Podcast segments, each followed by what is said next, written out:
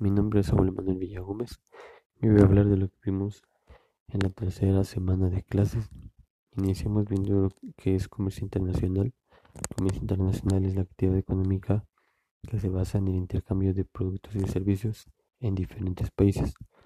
Y volvimos al tema que últimamente se ha mencionado mucho, que es la elección de Biden eh, nosotros la analizamos, analizamos las ventajas y desventajas de que este presidente llegara a la presidencia de Estados Unidos y cómo afectaría a México.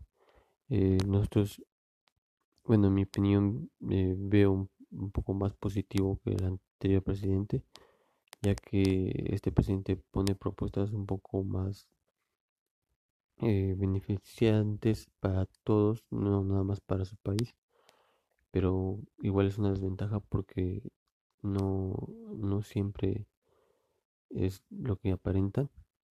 Eh, también analizamos cómo, cómo Donald Trump eh, impactó durante su durante su durante su gobierno y, y, analizamos que no fue de todo malo, también tuvo muchos puntos buenos eh, hice cosas que anteriormente no se habían hecho, como no, no generar guerras eh, y generar mucha economía para su país, que, que ese era su objetivo, eh, hacer una América grande.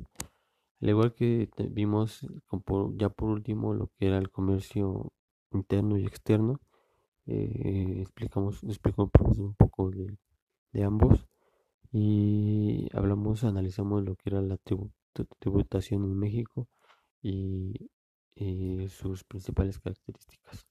Eso fue por todo. Eso fue todo. Gracias.